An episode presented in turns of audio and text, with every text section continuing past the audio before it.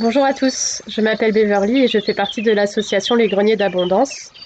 Notre guide intitulé Vers la résilience alimentaire met en lumière 11 voies de résilience. Nous allons aborder ici l'une d'entre elles, manger plus végétal. Depuis le début de l'agriculture, les régimes alimentaires ont considérablement évolué. Historiquement, notre alimentation reposait principalement sur les végétaux, en particulier sur l'association entre céréales et légumineuses.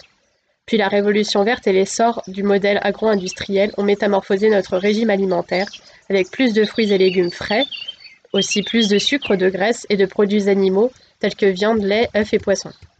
La consommation actuelle de produits d'origine animale nécessite beaucoup de ressources.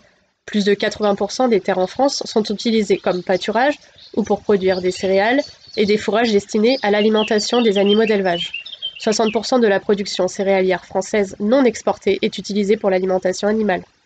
Or, on perd environ les trois quarts des calories végétales initiales lorsque l'on transforme du grain en cuisse de poulet ou en côte de porc.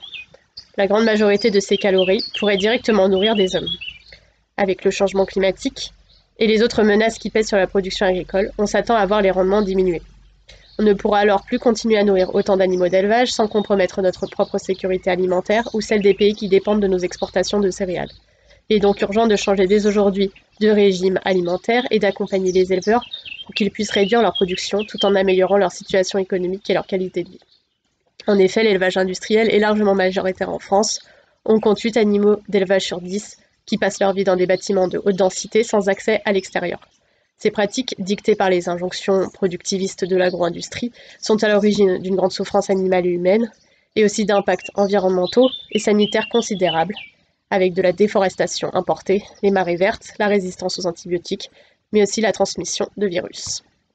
Pour ne pas demain devoir choisir entre nourrir des poules ou nourrir des hommes, il faut dès aujourd'hui transformer radicalement l'élevage intensif et réduire notre consommation de produits animaux.